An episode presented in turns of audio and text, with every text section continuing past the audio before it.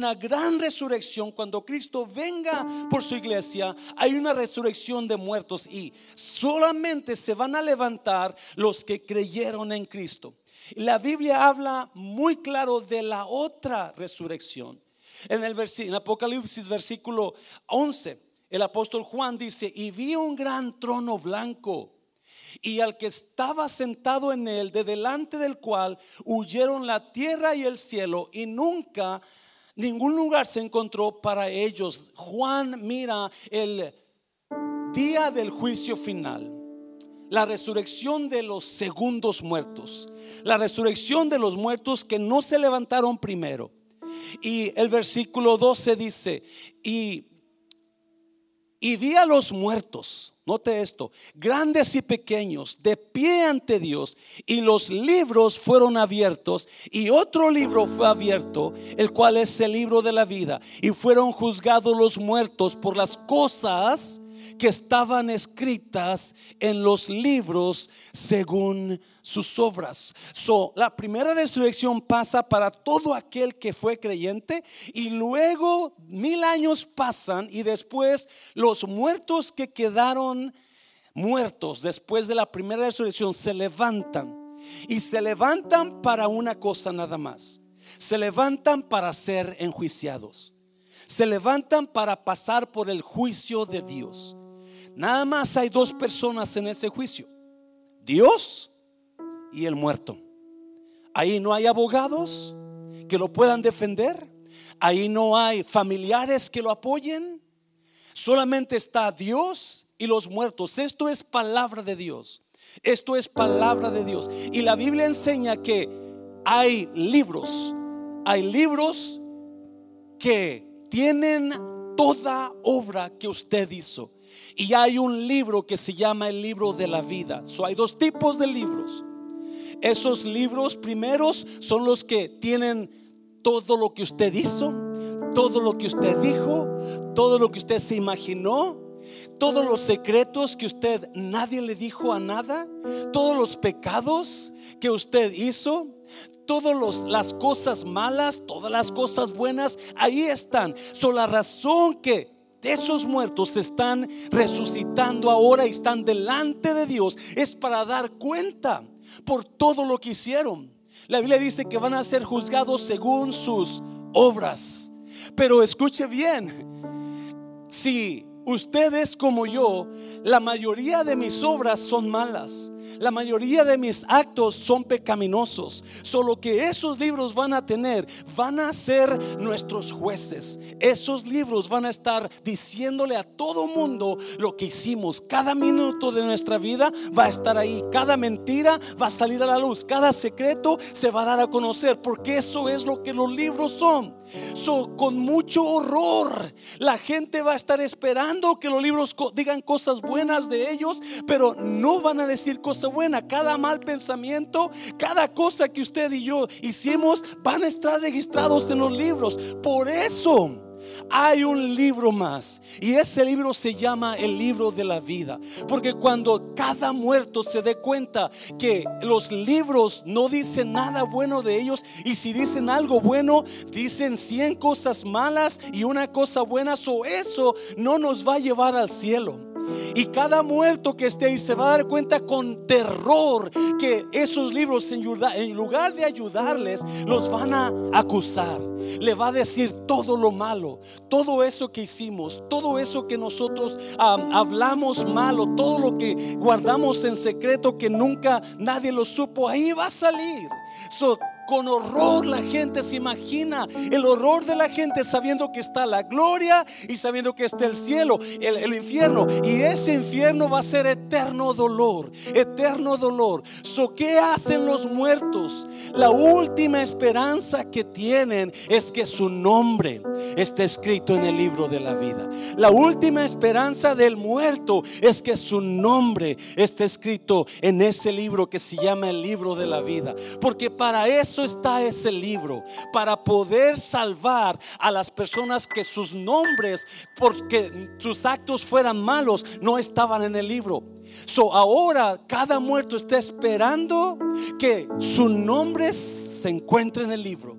Su nombre está escrito en el libro. So, la pregunta aquí es, ¿está su nombre escrito en el libro? Está porque los otros libros no le van a ayudar. Los otros libros no, no están haciendo nada bueno por usted. So, la pregunta es, ¿usted está escrito en el libro de la vida? ¿Su nombre está ahí? Porque qué terror cuando vean al ángel buscar el nombre. José Luis Mancera, Mancera, Mancera, Mancera, Mancera. Yo no encuentro Mancera. No, no, búscalo bien, por favor. Tiene que estar ahí. Mancera, tengo Mancías, tengo Manzana, tengo Alvarado, tengo esto, pero no tengo. Y el horror, el terror de cada, de cada muerto, saber que están a un paso de ser echados al infierno. El terror del miedo de saber que en ese juicio de Dios no hay nadie que te defienda. La única esperanza es el libro de la vida. La única esperanza es el libro de la vida. Versículo versículo 13, y el mar entregó los muertos que había en él. Y la muerte y el Hades, o el lugar de los muertos, entregaron los muertos que había en ellos y fueron juzgados cada uno según sus obras y la muerte y el Hades fueron lanzados al lago de fuego. Esta es la muerte segunda. Y el que no, escuche bien, y el que no se halló inscrito en el libro de la vida fue lanzado al lago de fuego. La primera resurrección. La Biblia dice que bienaventurado el que se levanta en la primera resurrección. Bienaventurado es dichoso. La palabra bienaventurado es ser dicho. Feliz el que se levanta en la primera resurrección. Feliz el que pertenece a Cristo porque no va a pasar por la segunda resurrección y no va a pasar por la segunda muerte.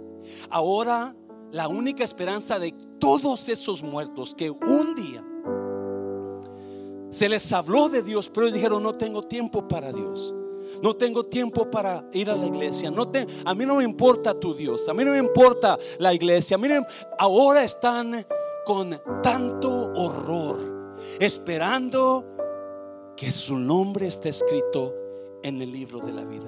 Escuche bien, pero no solamente, no solamente los muertos están con horror, también Dios Dios está con horror y confundido. ¿Por qué no me escuchó este hombre? ¿Por qué no me escuchó esta mujer? ¿Por qué no me hizo caso? Porque Dios hizo todo lo posible. Escuche bien, todo lo posible porque usted escuchara su voz. Eh, Dios bajó de la gloria para ir a la cruz por usted. Dios entregó a su Hijo en la cruz para que muriera por usted. Jesús les dice a sus discípulos cuando están celebrando la última cena antes de morir, este pan es mi cuerpo que por ustedes es partido. Por tu pecado yo voy a sufrir. Por lo que tú has hecho yo voy a la cruz. Y Dios no entiende por qué el mundo decidió irse al infierno. Porque el infierno es una de las cosas más fáciles de evitar en la vida. Se lo voy a repetir. El infierno es una de las cosas más fáciles de evitar en la vida. Solamente con decirle a Jesús, Jesús, yo reconozco tu sacrificio. Yo sé que moriste por mí en la cruz. Perdóname Dios, te entrego. Y eso es todo. So Dios no entiende porque Él hizo todo lo posible. Él dejó su gloria y vino como un ser humano todo para morir por usted. Él fue a la cruz por usted. Él hizo, Él incluso, escuche bien, Él incluso nos trajo dolor a nuestras vidas. Porque, escuche bien, la Biblia dice que el dolor es la bocina de Dios. El sufrimiento es la bocina de Dios donde nos llama para, nos, nos permite dolor en nuestras vidas para que le busquemos, para que nos refugiemos en Él. So Dios permitió dolor en algunos de ustedes. Dios permitió que su matrimonio estuviera problemas para que así lo buscara. Dios permitió que su hijo se metiera en drogas para que usted lo buscara a Él. Dios permitió que se enfermara a usted para que lo buscara Él, porque Dios es el Dios de las fintas. La Biblia dice que María Magdalena estaba en la tumba orando, ah, perdón, llorando cuando murió Jesús. Lo enterraron a Jesús y María y las mujeres fueron a buscar a Jesús y no la encontraron y María Magdalena se quedó llorando en la tumba porque no encontraron a Jesús. Y de repente llorando mira a Jesús que viene, pero no sabe que es Jesús. No sabe que es Jesús. Ella piensa que es el jardinero y le pregunta a Jesús, dime a dónde te llevaste a mi Señor. Dime qué hiciste con él.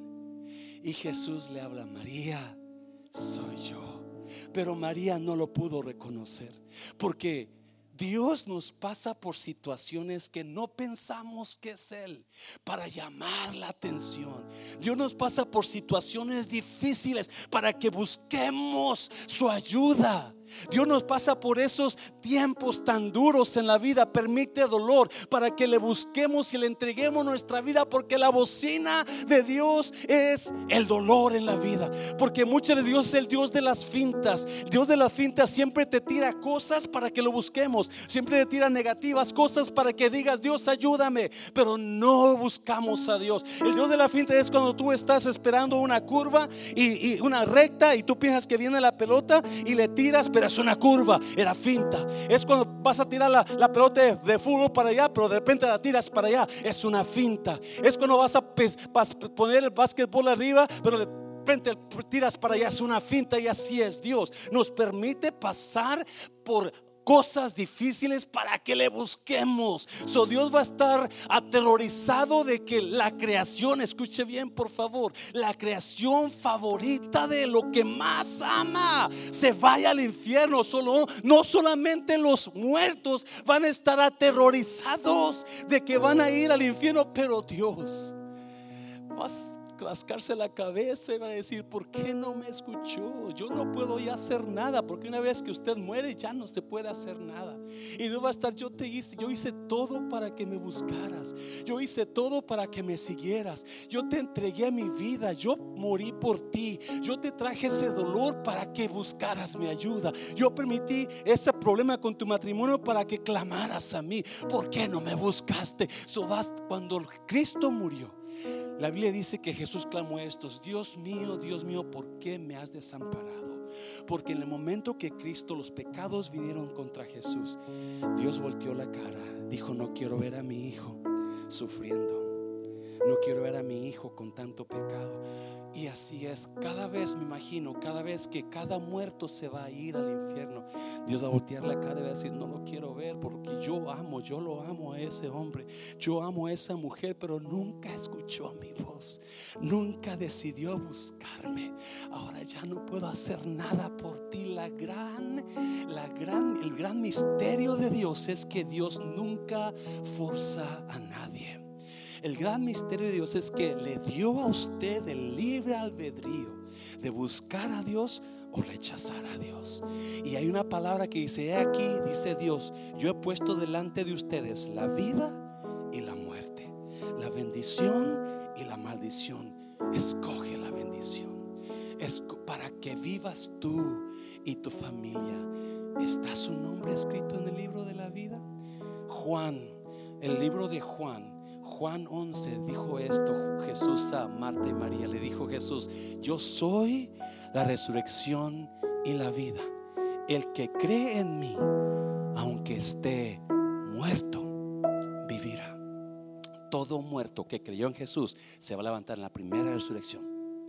Todo muerto que creyó en Jesús se va a levantar en la primera vez que Cristo venga por su iglesia. Los que no creyeron se van a esperar mil años para ser levantados un día, para ser enjuiciados.